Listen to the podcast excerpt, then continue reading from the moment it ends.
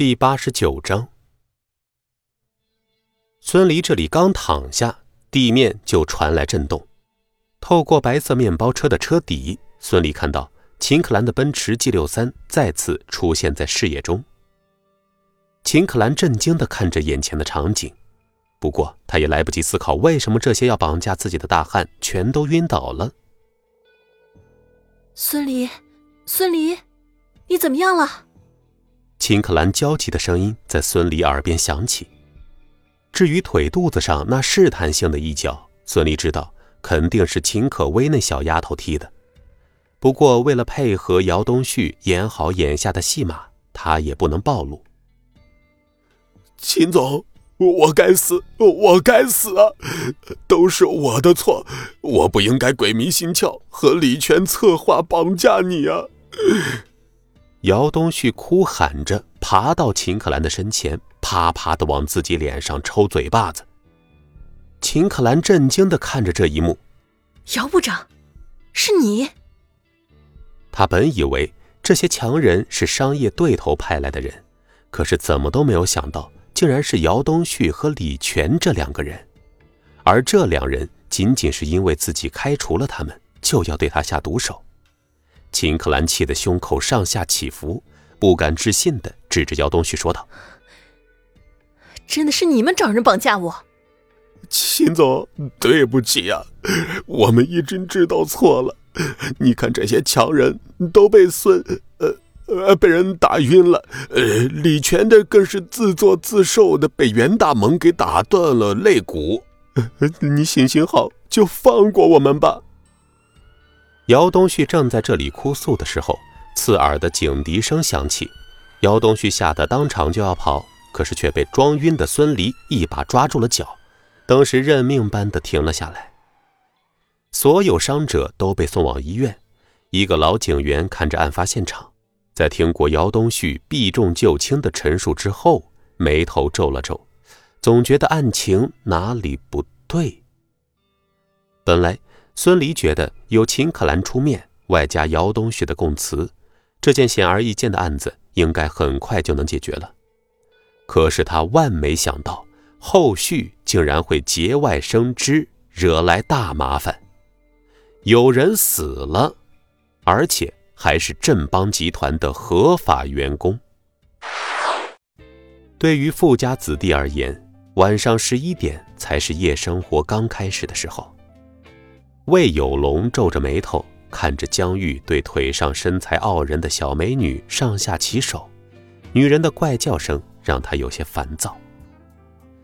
魏有龙是退伍军人，一向作风端正，即使现在已经是江城最大保安公司的老总，仍然是不习惯过奢靡的生活。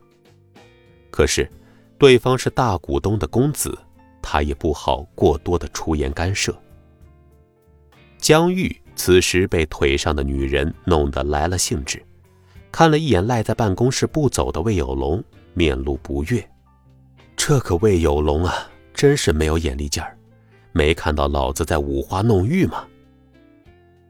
女人刻意在江玉的腿上挪动了几下，葱白细长的手指往江玉心口上一放，江玉当时受不住了，狠狠地往女人嘴巴上亲了一口，带下重重的口红印子。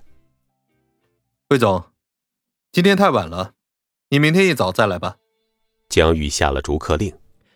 公子，那前两期城建项目的安保费用？魏有龙皱眉，要不是几千万的款项没拨下来，他早就愤然离去了。从去年到现在，振邦保安公司承接江城实业安保任务的酬劳还没有到账，几千万的资金，饶是魏有龙也吃不消啊。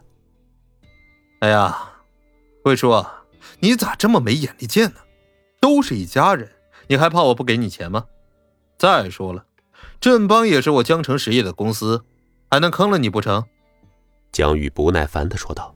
腿上的小美人已经面色红润，身上的香味让江玉欲罢不能。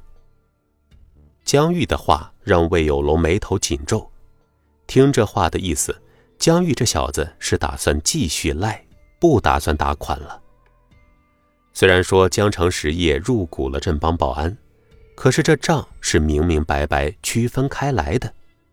说白了，振邦保安算是江城实业的子公司，但是振邦本身却是个独立运营的公司，而且实际掌舵人是魏有龙，不是江胜龙，所以安保费用是必须要支付的。公子，前几天我和江总去临时考察，特意和江总提过，江总说会尽快把振邦的款项打过来的。魏有龙把江胜龙给搬了出来，江玉不屑的说道：“哼，魏叔这是拿我爸压我喽？”江玉心中暗道：“魏有龙这小子真是一根筋儿啊！他也不想想，要不是父亲发话让他压着款，几千万的资金他自己敢压着吗？”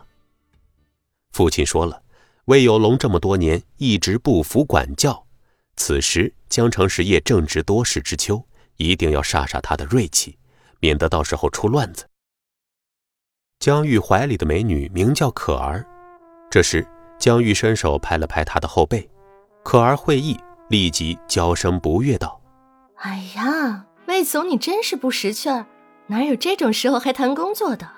我都想睡觉了。”啊，这……魏有龙眉头紧皱，要不魏总也一起来？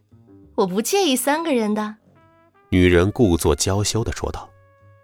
听着这么年轻的女子说出这样不要脸的话，魏有龙压着心底的愤怒，沉声说道：“既然公子要休息了，那魏某就先走了。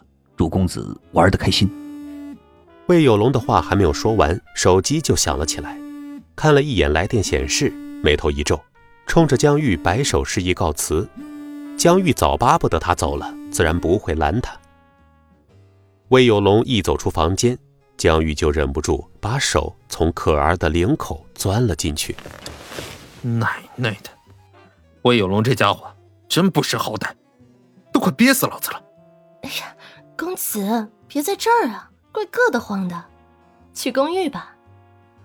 你这小浪蹄子还在乎在哪儿啊？行，就听你的，这就回公寓。